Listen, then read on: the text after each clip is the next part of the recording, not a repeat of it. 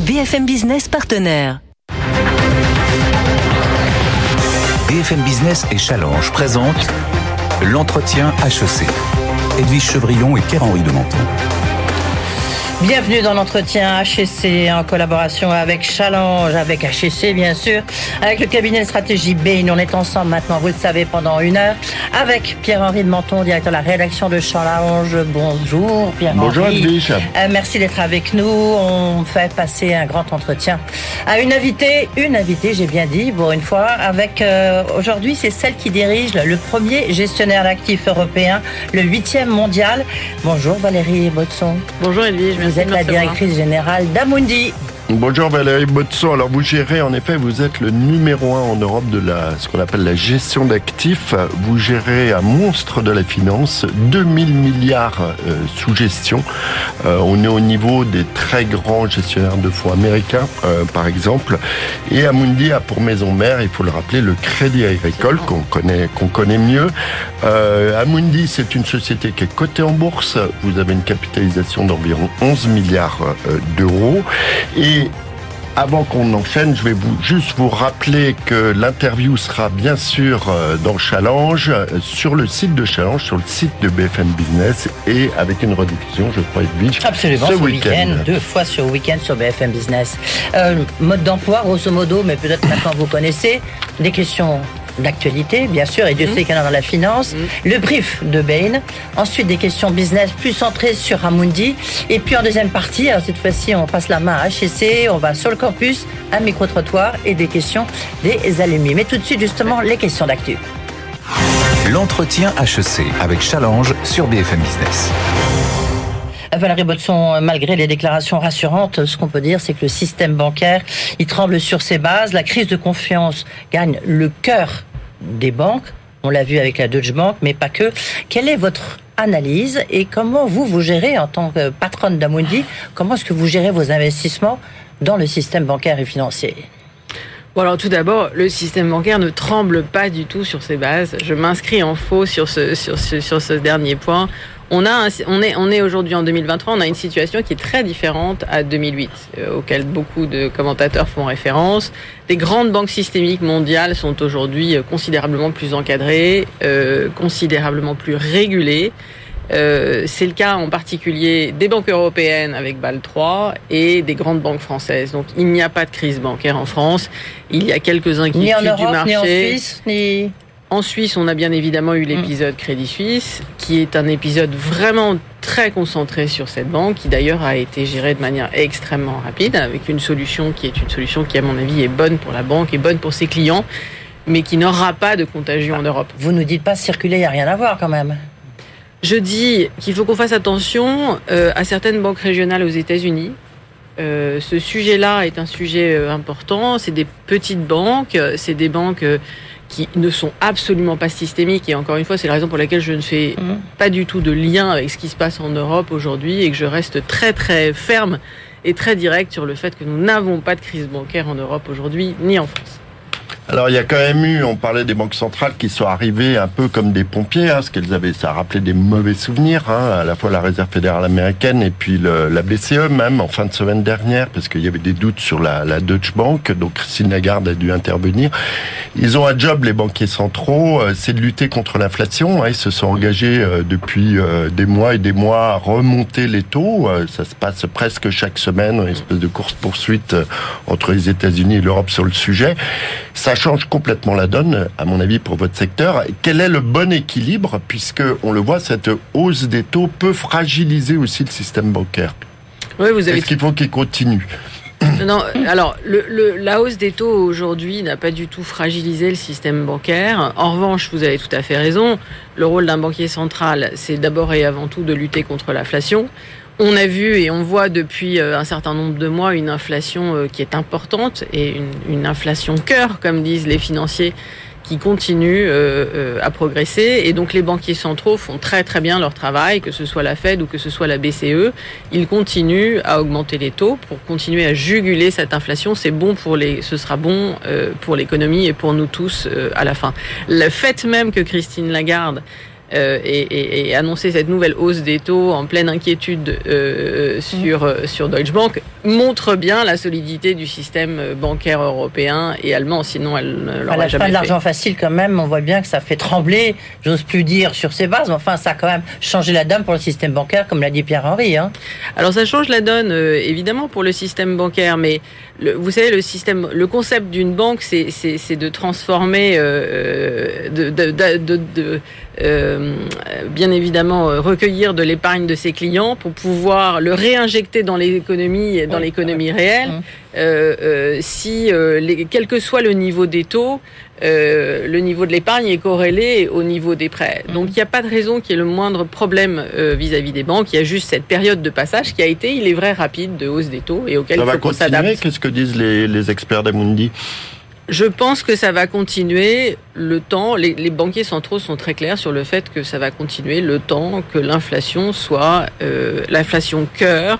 Euh, arrive euh, à être jugulée, ce qui n'est pas tout à fait le cas pour le moment. Alors on parlait de banque centrale, la Banque de France, euh, elle a émis une, une, grande note de conjoncture euh, il y a quelques jours, plutôt rassurante, en disant que le mmh, pic d'inflation mmh, était derrière, qu'on allait échapper à la récession. Je voulais savoir si ce scénario plutôt optimiste, c'est aussi le, le vôtre.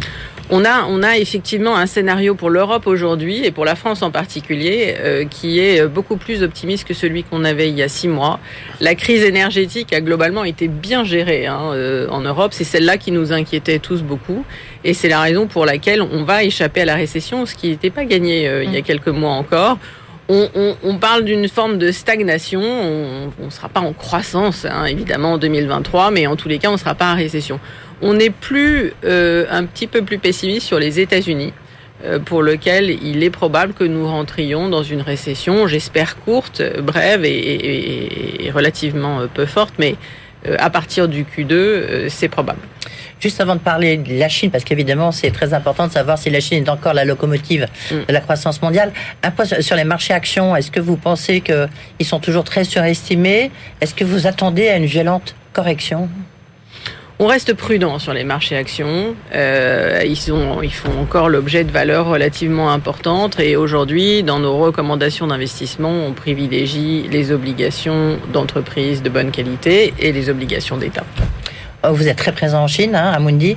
On a vu que le rythme de croissance de la Chine euh, faiblissait. Est-ce que ça peut rester, ça va rester la locomotive euh, de la croissance mondiale? Quelle est votre analyse, Alors, encore une fois? Ouais, je pense qu'une des bonnes nouvelles de ce début d'année 2023, euh, c'est effectivement la réouverture de la Chine. Hein, puisqu'avant avant, avant Noël, on était encore euh, un peu inquiet sur, euh, sur cette euh, locomotive. le fait que la Chine est réouverte, et bien qu'elle est à récupérer, et ça prendra un petit peu de temps, j'allais dire, la dynamique qu'elle avait précédemment, on estime qu'elle que, que, que, sa croissance sera d'environ 5% cette année.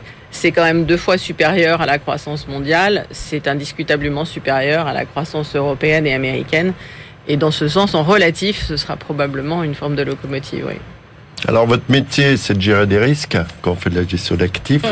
Il y a des risques qu'on voit pas venir. On appelle ça dans la théorie économique le signe noir. Donc on a eu la crise Covid hein, que personne n'a mmh. personne n'a vraiment euh, venu. Certains avaient venu venir la la guerre en Ukraine, en tout cas pas tellement euh, sur les marchés financiers. Qu'est-ce que disent vos, vos, analyses, vos experts? Quel va être le prochain signe noir? Quel est le risque majeur? On a vu que c'était pas la crise bancaire systémique. Mm.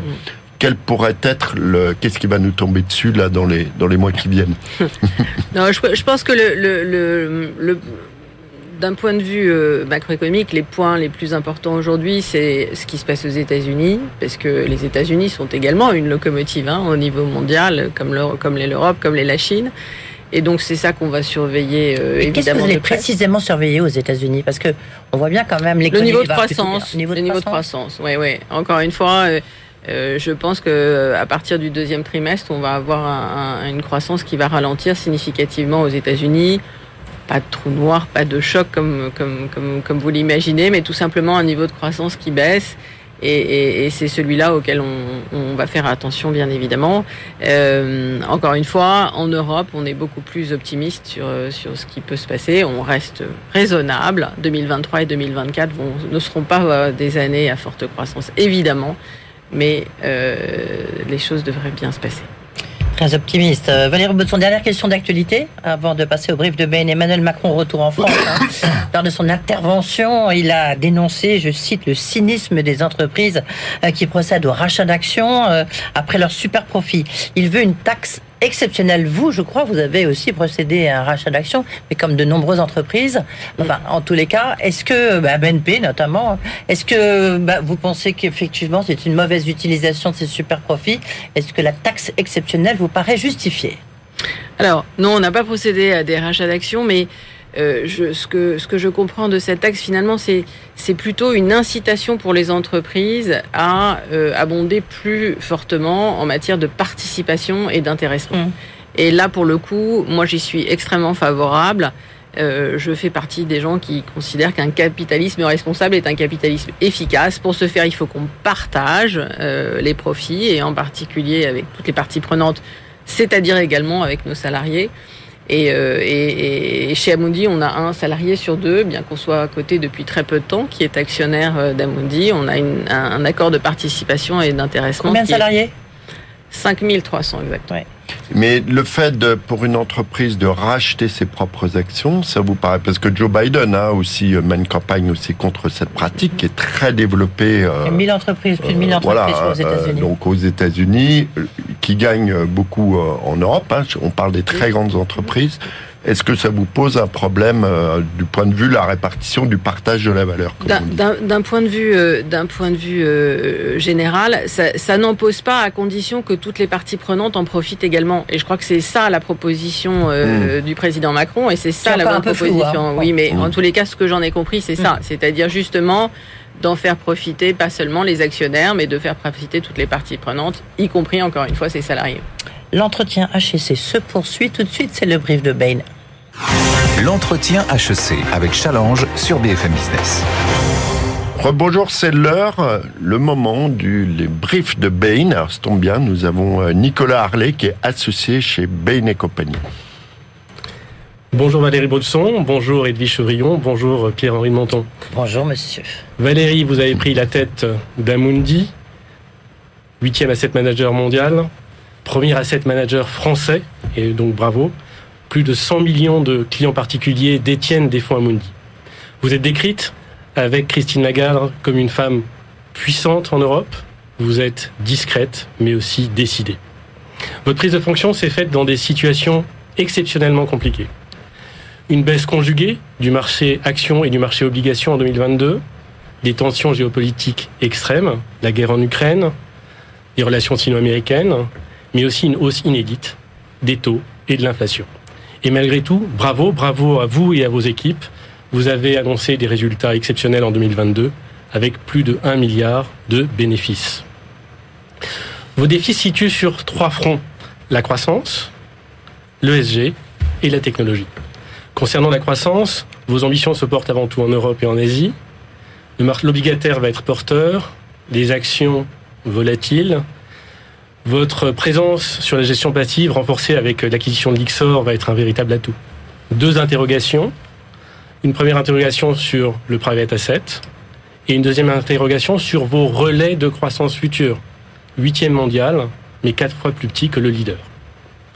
Concernant l'ESG, c'est au cœur de la raison d'être d'Amundi, le service des clients et de la société. Vous appliquez l'ESG à vous-même en interne et sans dogmatisme sectoriel, vous poussez les sociétés dans lesquelles vous investissez à se transformer. La technologie est un virage récent que vous avez initié. Forte des acquisitions et des intégrations et d'un outil interne, vous le proposez à des tiers, à la fois en tant qu'éditeur, mais opérateur. C'est un relais de croissance. Ceci étant posé, Valérie, j'ai une question. Est-ce que vous souhaitez devenir le quatrième ou cinquième mondial? Et avec quelles ambitions en Chine, et en Inde. Et vous avez deux minutes pour répondre. bon, merci beaucoup d'abord pour ce, pour ce beau portrait d'Amundi. Euh, et de vous. Euh, Alors, il est vrai que euh, la taille, ça compte quand on gère, euh, quand on a, quand on dirige un gérant d'actifs, parce qu'on est dans une industrie dont les marges baissent et donc on, est condamné à avoir euh, une taille qui augmente. Mais euh, le, le, le, ranking n'est pas un, un, un, objectif pour Amundi. Ce qui compte pour nous, c'est convaincre toujours plus de clients tous les jours, que ce soit des clients particuliers comme vous et moi, ou que ce soit des grands clients institutionnels partout dans le monde, avec, comme vous le disiez, un focus très particulier sur l'Europe, parce que c'est notre marché, euh, c'est notre ADN. Et puis sur l'Asie, parce que c'est en Asie que euh, la croissance euh, se fera dans les deux décennies qui viennent, tout simplement pour des raisons démographiques. c'est là que la, middle class grossit le plus rapidement et que les besoins d'épargne grandissent. C'est là aussi que la population vieillit et que les besoins de retraite se font euh, les plus importants. Et donc on a par exemple euh, en Asie, en Inde, une joint venture fantastique avec la première banque indienne qui s'appelle SBI. On a 17% de part de marché euh, en Inde et on, on sait d'ores et déjà que ce sera un relais de croissance fantastique pour le futur. Mais donc, vous n'avez pas complètement répondu. Est-ce que vous avez un appétit croissance très fort? Oui, bien sûr. On y reviendra du reste parce qu'il y a des questions sur ce point-là. Non, non. Ce, ma, réponse était oui, bien sûr. Encore une fois, compte tenu de notre industrie, c'est très important pour nous de continuer à croître et particulièrement dans ces, dans ces, sur ces deux continents. Euh, mais c'est pas une histoire de ranking par rapport au niveau mondial, en particulier parce que euh, les États-Unis représentent toujours 50% de la gestion d'actifs euh, en dans le monde. La France, par exemple, 4%, et le fait même d'être un, des dix premiers mondiaux aujourd'hui, je pense, avec notre base de départ, est un, est, un beau succès. Donc on continuera à grandir, mais ce qu'on veut faire, c'est d'abord et avant tout servir nos clients bien, pour ceux qui le veulent, et continuer à en convaincre de plus en plus tous les jours. Merci euh, Nicolas. Euh, Nicolas Harley, donc euh, associé chez Béné. cabinet Béné, on reviendra sur les questions du SG parce que là aussi, deux, trois questions des, des alumni tout à l'heure. pour l'instant, bah, les questions business, l'entretien HEC se poursuit. L'entretien HEC avec Challenge sur BFM Business. Et maintenant, les questions business avec Valérie Botson, directrice générale d'Amundi. On va parler plus précisément d'Amundi avec, on le disait à l'instant euh, dans les minutes Bain, l'ESG qui est au cœur de la raison d'être. Et depuis des années, vous êtes sans doute une des institutions financières euh, qui a été la première à réagir euh, sur ce qu'on appelle la transition ou la transformation liée au réchauffement climatique, au cœur de la stratégie. Donc, très surveillé et vous avez fait l'objet il y a quelques semaines d'une polémique. Euh, vous avez été accusé de greenwashing parce que il y a des certains de vos, vos outils financiers, des produits financiers qui ont dû être requalifiés. Est-ce que vous pouvez nous expliquer ce qui s'est passé à ce moment-là? Alors on n'a pas été accusé de greenwashing, Dieu merci. Mais par contre, comme l'immense majorité, l'immense majorité euh, des, des, des, des, gérants d'actifs, nous avons effectivement classifié des fonds qui étaient euh, euh, dénommé article 9 dans le jargon euh, de la réglementation SFDR en article 8. Et ça veut dire quoi euh, Alors bah, bah, voilà, bah, et non mais c'est ça, la, c'est ça, c'est ça la bonne question. C'est ça la bonne question. Donc, en fait, je, pour essayer de, de, rendre les choses extrêmement simples, évidemment, nous sommes soumis d'abord aux, aux, besoins de nos clients, d'abord et avant tout, et ensuite à toute une série de réglementations. La réglementation en matière ESG environnemental progresse très vite en Europe et je crois qu'il faut qu'on s'en félicite parce que ça va nous faire euh, ça va nous faire avancer tous collectivement. Euh, le fait est qu'elle elle bouge très vite. Et donc, euh, un certain nombre de fonds, et, donc article 9, c'est sont des fonds qui sont euh, euh, censés être les plus euh, impactants sur le plan positivement, bien sûr, sur le plan environnemental. Et euh, les fonds article 8 le sont également, mais un chouïa en dessous. Et les fonds article 6, pour tout vous expliquer, le sont moins. Et donc, Amundi avait été précurseur euh, en la matière. Nous avions lancé beaucoup de fonds article 9. La réglementation a changé. Et donc, par conséquent, euh, ceux qui l'étaient ne l'étaient plus, par souci d'être parfaitement en ligne justement et de ne faire aucun greenwashing et d'être euh, totalement en phase avec la réglementation actuelle, on a tout simplement reclassifié notre fonds comme la quasi-totalité des assets managers. C'est un mauvais procès qu'on vous a fait. Quand est-ce qu'on y verra un petit peu plus clair justement dans la question de normes financières vertes où chacun fait quand même un petit peu ce qu'il veut malgré l'article 6, l'article 9 ou l'article 8 Alors, encore une fois, ça va de mieux en mieux. Euh, les réglementations sont horriblement complexes euh, et c'est vrai parfois relativement peu lisibles pour les clients euh, particuliers finaux. Elles sont pas toujours cohérentes d'un pays à l'autre. Elles évoluent assez vite, elles sont parfois même contradictoires en Europe, ce qui nous facilite pas la vie. Moi, je retiens l'essentiel. L'essentiel, c'est qu'on va dans la bonne direction. Je ne pense pas qu'on soit complètement et définitivement euh, euh, tous euh, sous, j'allais dire, regarder sous le même angle avant deux ou trois ans, mais je pense que dans deux ou trois ans, les choses se seront aplanies, homogénéisées, et que ces sujets seront plus faciles à gérer. Voilà, alors vous, on le disait, vous avez euh, enregistré un, résultat net euh, assez exceptionnel l'an dernier, un milliard d'euros. Cependant, il est stable par rapport à 2021. L'environnement était compliqué, mais on a vu que d'autres acteurs de la finance annoncent des progressions de leurs résultats nets. C'est peut-être nous expliquer pourquoi c'est pas tout à fait la même chose les résultats des mm. banques et des gestionnaires d'actifs Comment est-ce que vous expliquez cette euh, divergence? Oui, oui. Non, alors le, métier, euh, le métier de gestion d'actifs euh, est un métier particulier. C'est une partie, j'allais dire, des services financiers. Nous, on ne prête pas d'argent à nos clients, bien évidemment. C'est nos clients qui nous le confient pour qu'on le gère au mieux en fonction de ce que sont leurs objectifs et de pendant combien de temps ils veulent qu'on le gère. Donc on a des, une, des revenus et des charges qui sont des revenus qui sont très corrélés au marché puisque euh, c'est la taille de nos actifs qui fait nos revenus. L'année dernière, 2022, c'était une année complètement extraordinaire bah où euh, les marchés actions et les marchés obligations ont baissé respectivement de 13 et 17 exceptionnel. Mais non, au contraire, on aurait dû avoir un résultat affreux l'année dernière parce que les marchés baissant 13% actions et 17% obligations, euh, en moyenne de 15%. Statistiquement, nos revenus auraient dû baisser de 15%. Mmh. Hein. Nos, revenus sont totalement indexés sur les... Voilà. On a la chance chez Amundi d'avoir d'abord euh, d'être incroyablement diversifié. On opère dans 35 pays dans le monde, donc euh, tous les endroits n'ont pas été aussi difficiles.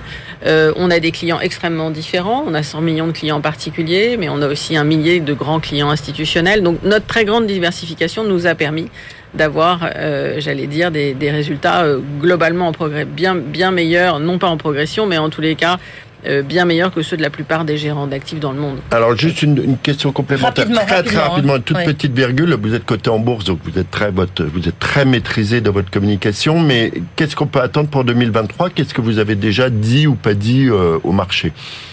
Alors, ce qui, moi, ce que je, ça va être corrélé avec ce que j'ai dit sur l'environnement économique. Euh, les choses vont un peu moins mal que ce qu'on avait anticipé, mais on va rester dans une sorte de stagnation en 2023 en Europe au mieux, une récession aux États-Unis, peut-être un peu de croissance en Asie. Donc, en tout état de cause, la volatilité qu'on voit sur les marchés aujourd'hui va générer une très grande prudence de la part des investisseurs, et je pense qu'il faut qu'on reste prudent sur ce qui se passe en 2023. On, a compris votre prudence surtout sur le marché action. On a vu mm. qu'il y a de plus en plus d'entreprises qui sortent de la bourse Mm. Euh, qui se retirent de la cote et on en voit aussi beaucoup qui ne veulent plus euh, s'introduire.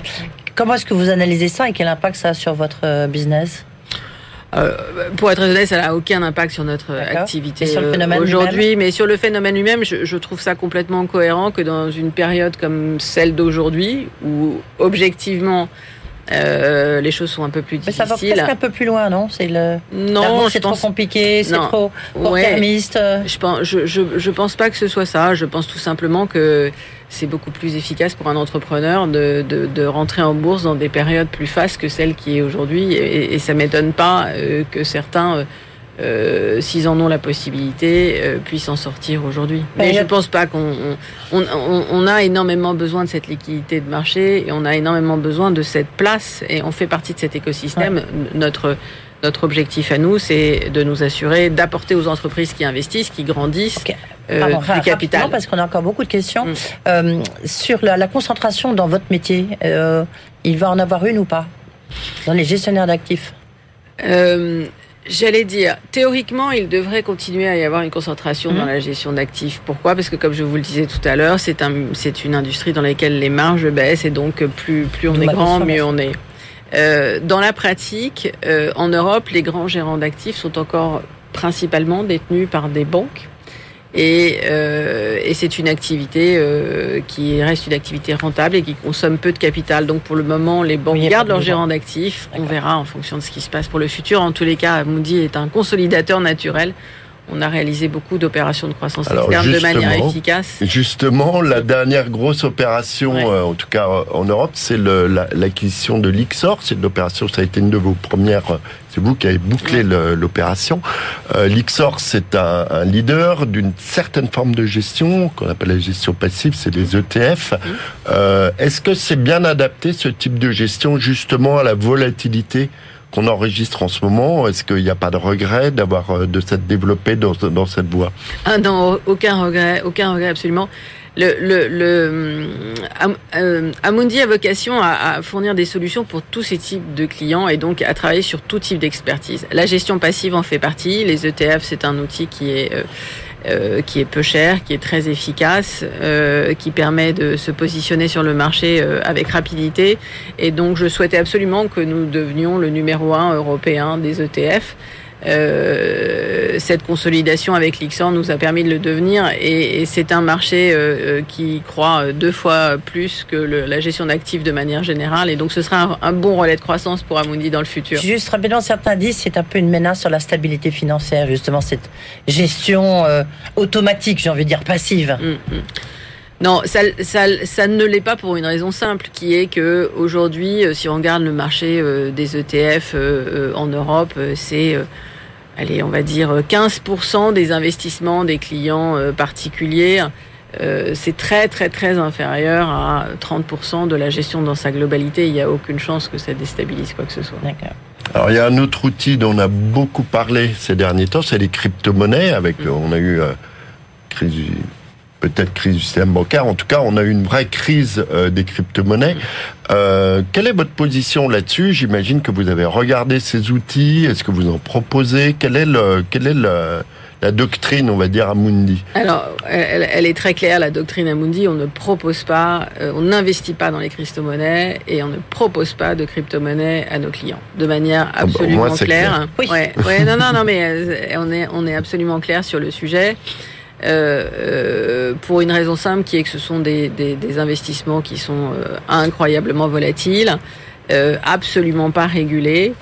Je, ne remets pas du tout en cause l'efficacité de la blockchain hein, en tant que telle, ni l'intérêt des crypto-assets par exemple, mais la crypto-monnaie en tant que telle, Amundi n'y touchera pas tant qu'une banque centrale ne s'en sera pas préoccupée.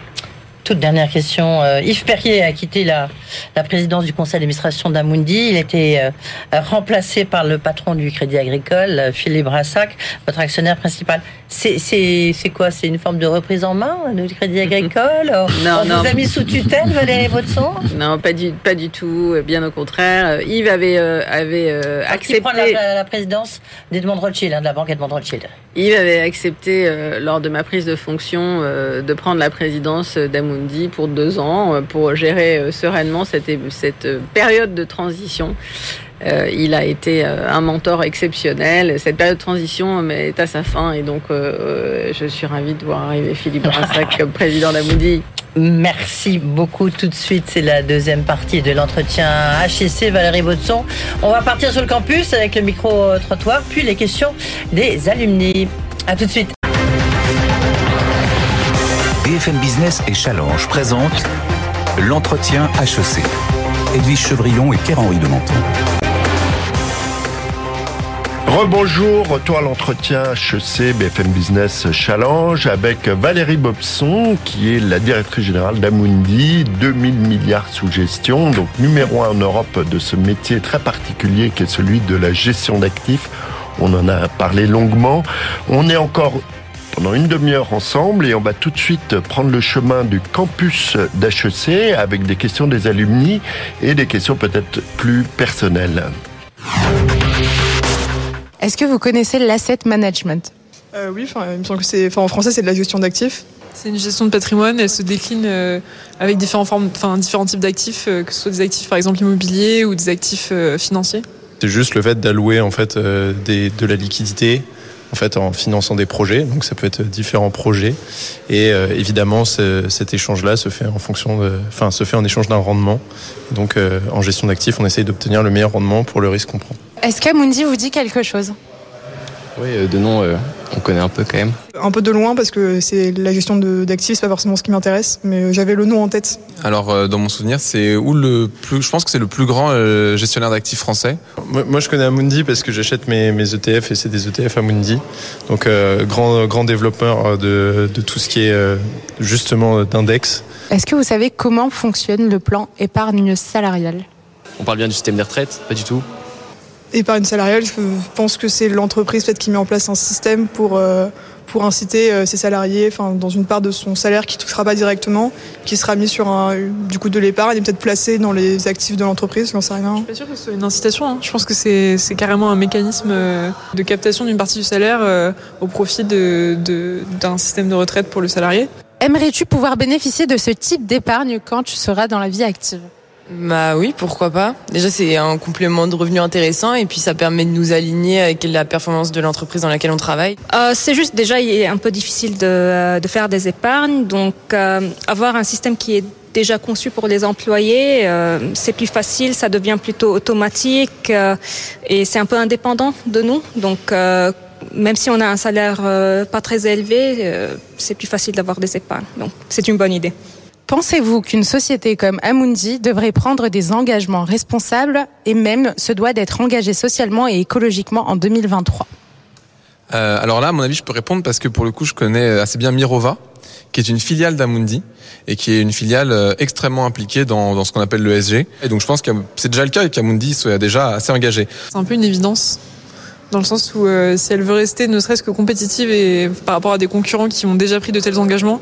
Et on voit aujourd'hui que la déconnexion entre euh, l'activité économique et euh, l'environnement, le social, a mené à, à une destruction euh, bah, de beaucoup de choses, une destruction des écosystèmes, une destruction du dialogue social dans certaines entreprises.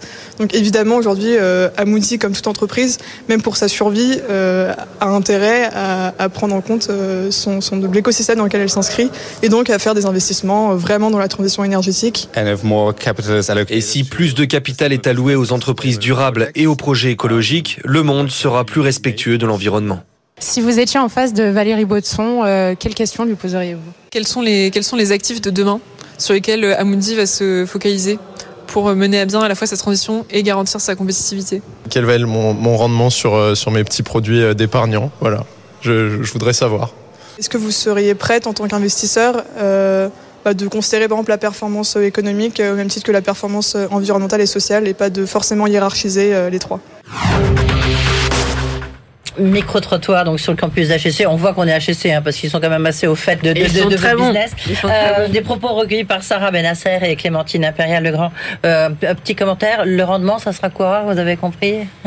Ah, Le rendement, mais il le sait bien puisqu'il l'a dit. Il est forcément en fonction de, de, de, de, ce dans quoi il a investi et surtout de la période qu'il qu qu conserve. Mais j'ai noté qu'il avait des ETF d'Amundi. Donc... Euh, s'il les avait achetés il y a 5 ans, ce qui m'étonnerait vu son âge, mmh.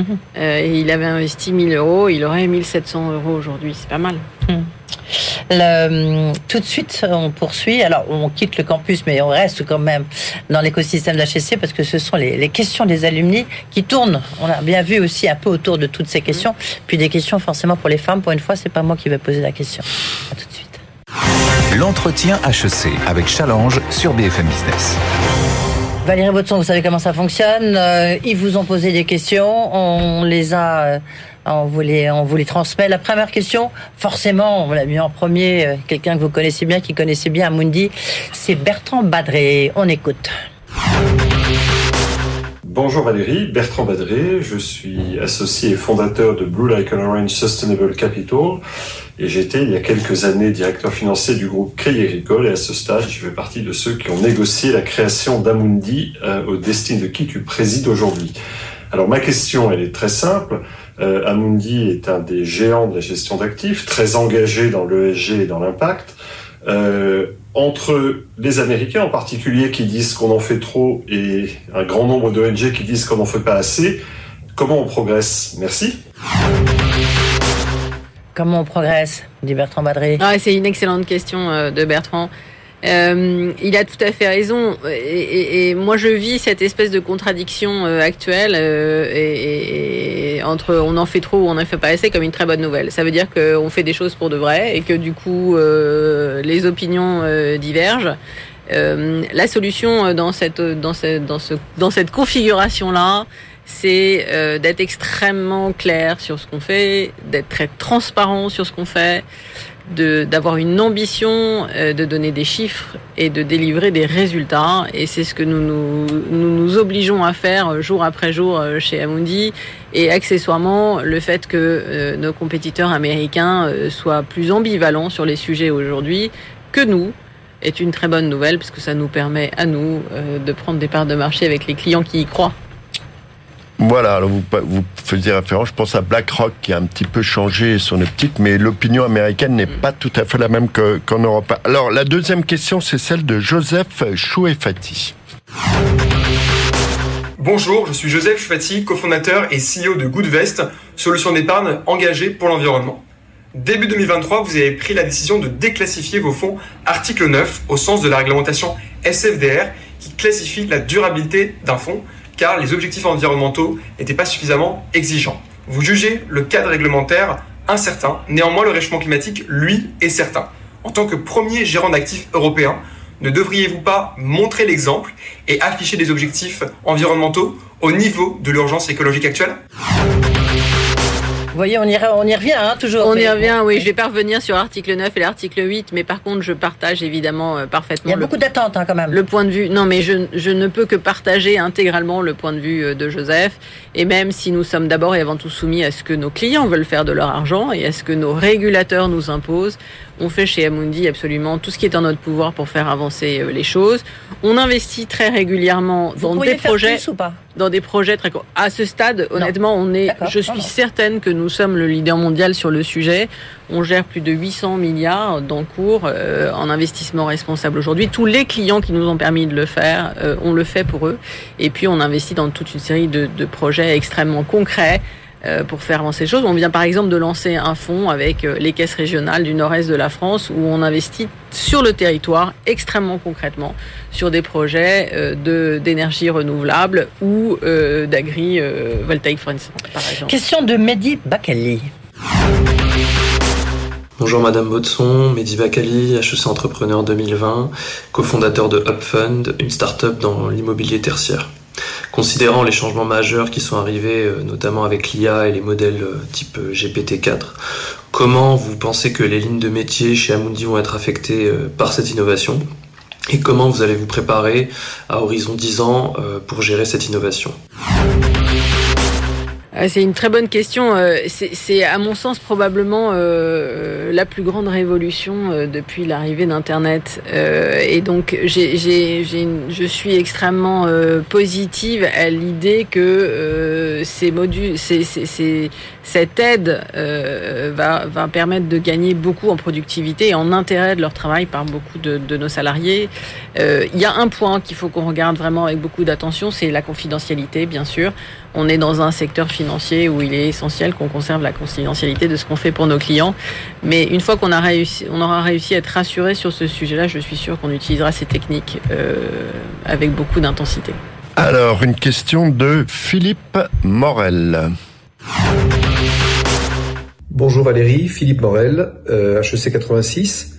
Je travaille dans le secteur des nouvelles technologies alors entre blockchain, big data, intelligence artificielle, etc., euh, les nouvelles technologies ont un impact considérable sur des secteurs entiers d'activité. La gestion d'actifs semble relativement protégée. J'en veux pour preuve euh, que les grands acteurs deviennent plus grands et plus rentables. Donc je voudrais comprendre entre menaces et opportunités les impacts de la nouvelle technologie sur euh, les activités d'Amundi. Ah, les technologies, c'est une opportunité fantastique dans nos métiers. C'est une opportunité en interne, parce que comme je le disais tout à l'heure, on a, on a, euh, nos métiers, c'est d'abord et avant tout comprendre l'information géopolitique, économique du monde entier, et donc plus on est aidé dans cet exercice-là, plus on est efficient. Et c'est une opportunité en externe aussi, parce que euh, de plus en plus de nos clients, en particulier les grands distributeurs bancaires, les banques, euh, ont besoin d'outils et de solutions technologiques pour donner des conseils plus efficaces à leurs clients particuliers finaux. Et on a cette chance chez Amundi d'avoir euh, des équipes technologiques extrêmement performantes. Je pense que c'est une des valeurs ajoutées de, cette maison. Et donc oui, une opportunité absolument. On poursuit, a beaucoup de questions, hein, Valérie Watson. Une question cette fois-ci de Geoffroy Bragadier. Bonjour, je suis Geoffroy Bragadir, je suis managing partner et cofondateur de Ring Capital, une société de gestion dont les fonds sont dédiés à avoir un impact direct sur un problème social ou environnemental. Je suis là pour te poser une question. Euh, Amundi est une société de gestion d'actifs. Euh, votre métier, c'est euh, de proposer des solutions d'épargne ou d'investissement pour vos clients. Mais j'ai cru comprendre que vous faisiez également de la vente de technologie. Et ma question est simple, c'est un métier très différent. Quel rapport avec la gestion d'actifs oui, alors ça va, ça va compléter la, question précédente. En fait, on a, on a euh, effectivement euh, la chance d'avoir construit en grandissant euh, sur les 15 dernières années un outil technologique qui est très performant, qu'on a toujours développé en interne et donc on a aujourd'hui euh, des solutions qui sont vraiment euh, à la fois très modernes, très efficaces, puisqu'elles sont, euh, elles sont adaptées à ce qu'est Amundi aujourd'hui, gérer 2000 milliards dans 35 pays dans le monde. Et donc on a créé, il y a un an et demi, un nouveau métier qui s'appelle Amundi Technologie. On vend désormais de la technologie, on n'en a plus Mais seulement ça veut dire quoi, un asset de la technologie Eh bien, on vend, on vend notre technologie, c'est-à-dire nos outils informatiques pour faire de la gestion, qui servent à nos gérants, etc. On les vend à d'autres gérants d'actifs. Euh, et, et on a d'ailleurs très peu de compétiteurs dans ce domaine, et donc c'est une des raisons pour laquelle c'est un relais de croissance future d'Amundi. Et on vend également des solutions aux grands distributeurs de gestion de sous-mandat ou de gestion conseillée qui permettent à ces distributeurs d'avoir des conseils très adaptés et très efficaces pour les, dans, un, dans un mode digital pour leurs clients euh, particuliers finaux. Bien, bah, questions, écoutez, oui. encore trois questions. On va en regrouper deux, si vous le permettez. Donc, euh, deux questions. Une de Muriel D'Ambrioso et l'autre de Mercedes Serra. Muriel D'Ambrosio Payous, promotion 94, responsable de clientèle institutionnelle, France, chez Goldman Sachs Asset Management. Que de chemin parcouru depuis l'inspection générale d'Indosuez où je t'ai connue déjà si construite et si déterminée. Même si la place des femmes progresse chaque année, seulement 14 d'entre elles sont à la tête de sociétés du SBF 120 et tu en fais partie? Pourrais-tu partager, Valérie, avec nous, quelques éléments de la recette qui t'a permis d'atteindre le sommet d'Amundi? Deuxième question, quels conseils aurais-tu souhaité recevoir en début de carrière et que tu aimerais partager aujourd'hui avec nos jeunes camarades en début de vie professionnelle? Enfin, comment définirais-tu ton style de management et penses-tu qu'il y a des spécificités propres aux managers femmes? En te remerciant, à très bientôt. Bonjour Valérie. Écoute, euh, d'abord te dire qu'on est très fiers que tu occupes euh, cette fonction et que tu aies pris la suite d'Yves Perrier. Quand euh, moi j'ai appris cette nouvelle, en tout cas, je peux te dire que j'étais très fière. Je pense que c'est important pour nous les femmes que des femmes comme toi euh, succèdent à de très bons managers comme Yves. Euh, et je suis sûre que tu as des conseils à donner aux femmes pour que elles, à leur tour, elles accèdent à des postes aussi importants. Merci. Mercedes Serra, Muriel Lambroso, euh, vos conseils, votre management est-il différent? Il y a d'autres femmes qui, de par le monde qui gèrent des groupes aussi importants que le vôtre dans la gestion d'actifs? Oui, la Oui. patronne de Fidelity est une patronne, Oui. par exemple. Non, non, il y en a, il y en a quelques-unes absolument. Euh, je, je, c'est une majorité d'hommes, bien sûr encore, mais mais il y en a quelques-unes. Et, c'est un métier dans lequel euh, voilà femmes. la féminisation progresse beaucoup. Chez Amundi, on a on a plus de 30% de femmes au comité exécutif. On a euh, des grandes patronnes de très grands pays d'Amundi, le- les États-Unis, l'Italie, qui sont des femmes. Euh, et donc, euh, évidemment, euh, euh, on encourage la diversité sous toutes ses formes, mais bien sûr sous cette forme-là en particulier. Alors, les conseils. Euh, je crois se faire confiance, euh, oser prendre des risques. Euh, j'ai essayé de le, je l'ai fait, je crois, naturellement, et ça, ça a été utile à plusieurs reprises dans ma carrière. Quand, quand je regarde les femmes dirigeantes et talentueuses que j'ai autour de moi, je leur recommande toujours euh, de non seulement euh, délivrer euh, tout ce qu'elles ont à délivrer pour l'entreprise, mais aussi de le faire savoir. C'est important de, de marketer ses propres performances, évidemment. Et puis, c'est très important aussi, surtout dans les grands groupes comme les nôtres, d'identifier quels pourront être vos sponsors ou vos mentors. Euh, des gens qui vous feront confiance et qui vous confieront euh, des missions supplémentaires toujours plus grandes. C'est ça qui vous permet à la fin d'avoir la compétence pour assurer ce genre de, de fonction. Le, le rapport au risque des femmes Voilà. est-il différent? Je t'ai piqué la question. Euh, le rapport au risque est-il différent? Christine Lagarde dit qu'en fait, il y a moins de testostérone, donc c'est quand même plus safe quand c'est des femmes. Est-ce que c'est vrai? C'est très genré, hein, très 2008 genré. s'il y avait eu plus de femmes. Moi, je, je, je, je- cette, cette notion d'oser, c'est une, c'est quelque chose que je donne à tous les, les, les, les- j'allais dire, les, les jeunes talentueux que je rencontre, hommes ou femmes. Euh, Je pense qu'il faut absolument euh, accepter dans, dans notre, notre monde de prendre des risques, mesurer bien évidemment de prendre des risques. Et, et, et j'ai toujours un peu de mal à dire les hommes font ceci, les femmes font cela, parce que la réalité c'est qu'on est tous uniques. Mais votre Mais rapport, en tout vous, état de vous, votre rapport au risque, il est le même que celui qu'avait Yves Perrier, par exemple en, en fait, on a beaucoup de points communs avec Yves. Euh, euh, on, on a beaucoup de valeurs en Alors, commun. où sont les différences on On a, a, dans on a beaucoup de valeurs en commun. On a beaucoup de points communs dans le sens où euh, on apprécie beaucoup l'entrepreneuriat et je pense que c'est ce qui nous rassemblait euh, énormément. Ouais, le rapport et une forme de risque courage. risque. Ouais, mais du coup, c'est ça. Euh, être courageux, c'est être capable de prendre des risques. Encore une fois, mesurer dans nos métiers, mais être courageux, c'est être capable de prendre des risques avec intelligence et ça sert beaucoup quand on dirige des entreprises comme les nôtres. On n'aura pas vraiment la réponse, hein, euh, en tous les cas, on arrive à la fin de cet entretien HCC. On voit bien quand même que pour vous, il n'y a pas vraiment de différence hein, entre les hommes et les femmes. Donc c'est ça. Non, c'est pas, c'est pas qu'il n'y a pas de différence. Non, mais je vais, je vais, je vais répondre mieux à votre question si vous le souhaitez. Moi, je pense pas qu'il n'y ait pas de différence. Je pense que euh, il faut impérativement les deux pour créer de la richesse et que c'est toujours beaucoup plus compliqué que A et B ou 0 et 1 et qu'il faut de tout pour faire un monde intelligent. Voilà. Eh ben tiens, euh, dernière question, ça va nous projeter dans l'avenir un peu. C'est une question de Olivier de Demandol. Bonjour euh, Valérie, Olivier de Demandel, HEC 95, partenaire chez Oliver Wyman, qui est une société de conseil en stratégie. Ma question est la suivante. Euh, nous traversons une période qui fait peur avec les pandémies, les guerres, les tensions sociales, euh, très récemment les, les faillites bancaires. Et investir, c'est avoir foi en l'avenir. Et toi, tu es à la tête du premier gestionnaire d'actifs euh, en Europe. Et donc, je me demande comment est-ce que toi, tu regardes l'avenir et quel impact ça a sur ta façon de, de piloter Amundi.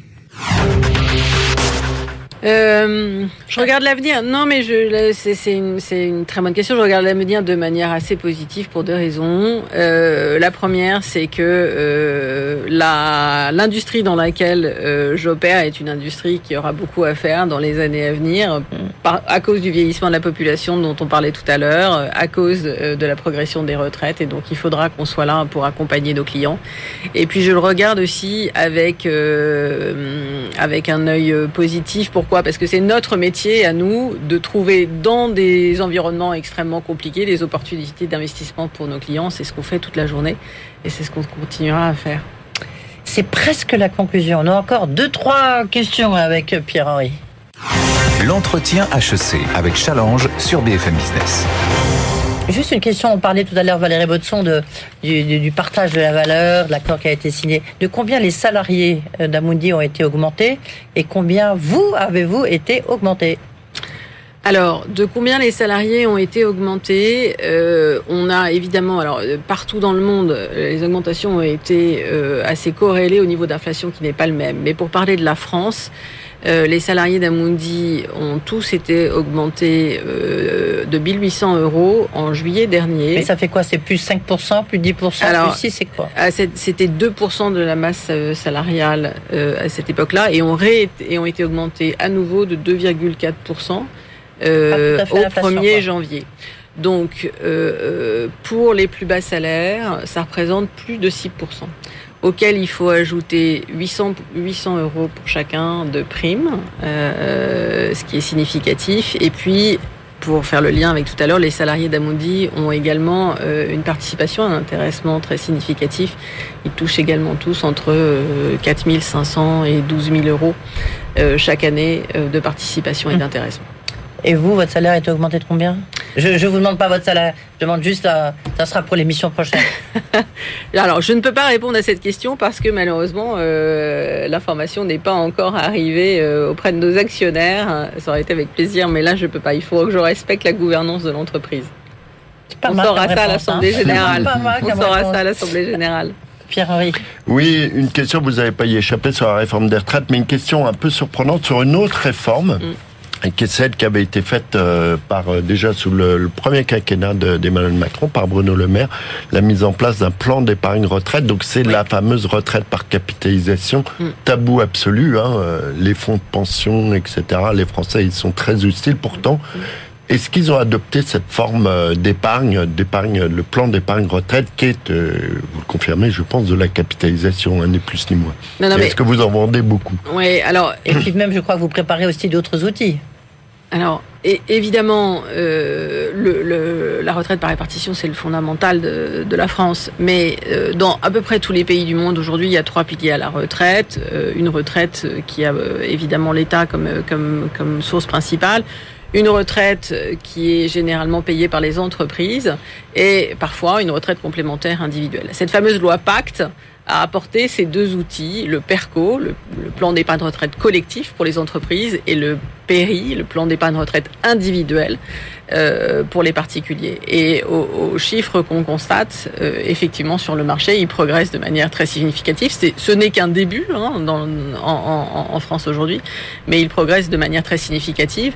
On a euh, chez Amundi, on gère à peu près 40% de l'épargne salariale des Français. Donc on a 4, 4 millions de clients particuliers et, et, je souhaite absolument qu'on continue à progresser, que ce soit en matière d'épargne salariale ou en matière d'épargne retraite, parce que c'est une épargne utile hein, pour Donc les en fait, particuliers un en, bout de chaîne. répartition, capitalisation exactement. Mais quand même, les Français euh, commencent à, ça commence à s'infiltrer un tout petit peu dans leur mentalité, non? La retraite par capitalisation.